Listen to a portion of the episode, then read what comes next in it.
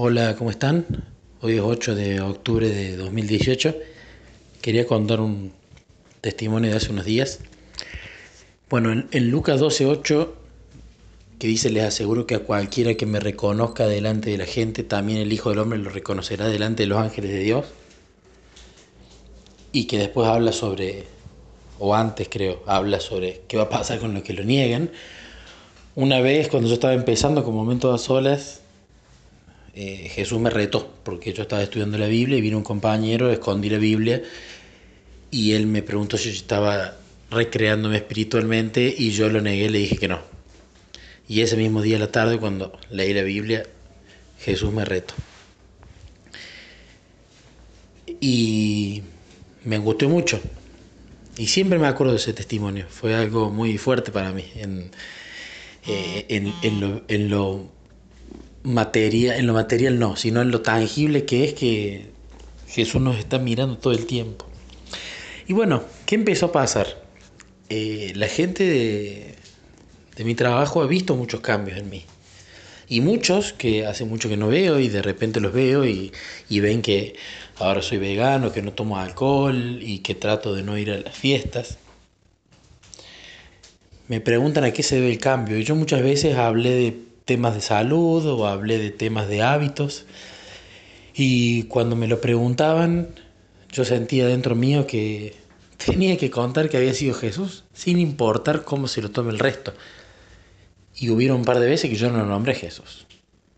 Que yo hablé de temas de salud y de hábitos y no de otra cosa.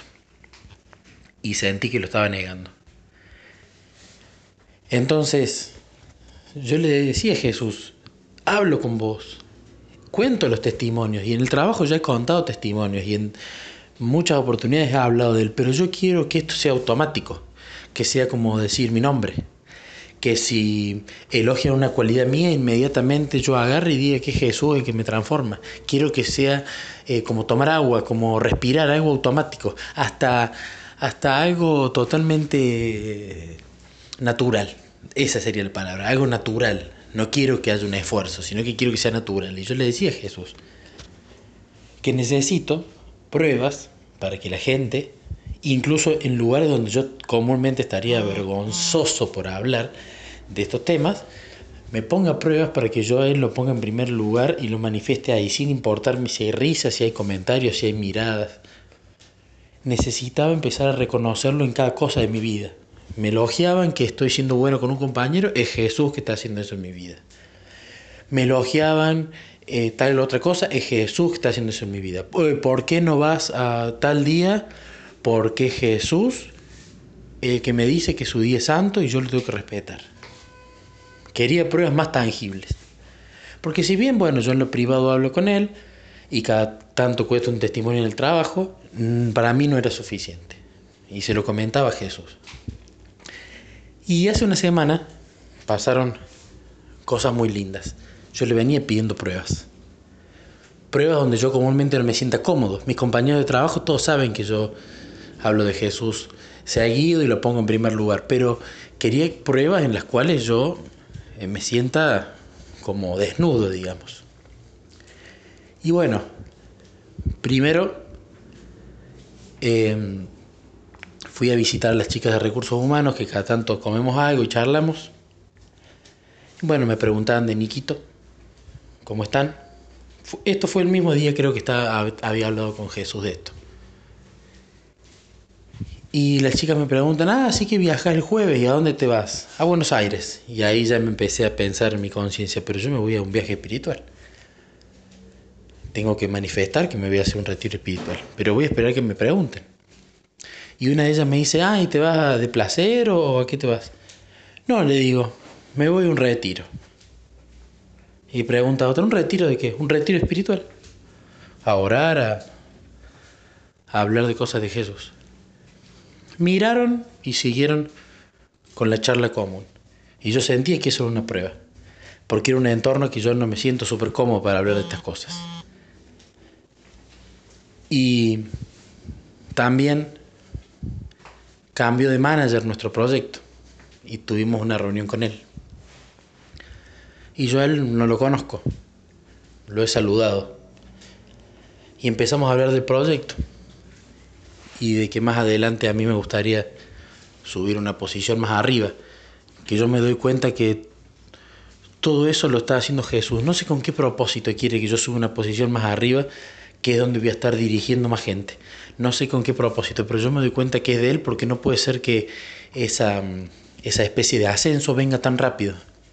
A mí me falta experiencia y me sentiría inseguro en esa posición. Pero quizás quizá, y esto ya es un razonamiento humano, quizás él quiera que yo, en lugar de confiar en mi inteligencia y en mis capacidades, confíe directamente en él.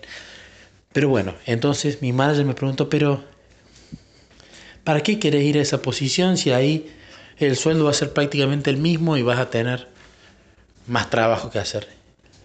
Y yo agarré y mencioné, sí, pero voy a estar entrenando más chicos, que puedan entrar, ayudando para que le suban el sueldo a los chicos y que la gente se quede en Globan y ayudando a los chicos que no tienen experiencia y que se les complica para trabajar.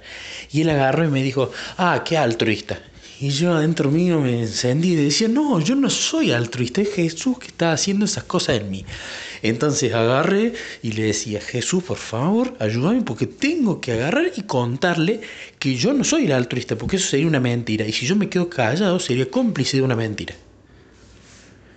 Entonces agarré, tosí y le dije, pero sobre todo, lo que a mí me interesa por hacer eso no es por altruismo, porque yo soy cristiano, hace un año que soy cristiano. Ah, me dice, mira vos, mira vos que viene, ¿y de qué iglesia? De la iglesia adventista del séptimo día, le digo. Ah, mira vos, yo tenía un conocido por algún lado, me dijo que era adventista del séptimo día. Mira vos, me parece, me parece muy bien, muy, muy lindo. Y me quedé tranquilo.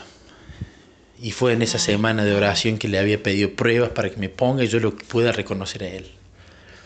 Porque eso es lo que quiero que haga, que me ponga en situaciones incómodas donde yo le tenga que reconocer a él sin importarme lo que el resto piense o no, pero sino que esa semilla quede sembrada de quizás, uy, mira este loco que hace las cosas por Jesús, pero esa semilla queda sembrada.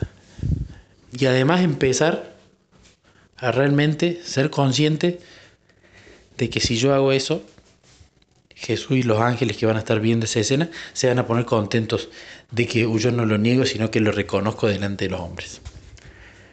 Así que bueno, quería contarles ese mimo de Jesús de ponerme algunas pruebas para, para que yo pueda empezar a reconocerlo y que en realidad Él sea el centro de mi vida y después vengan todo el resto de las actividades y no al revés. Un abrazo a todos, espero que sirva el testimonio. Saludos.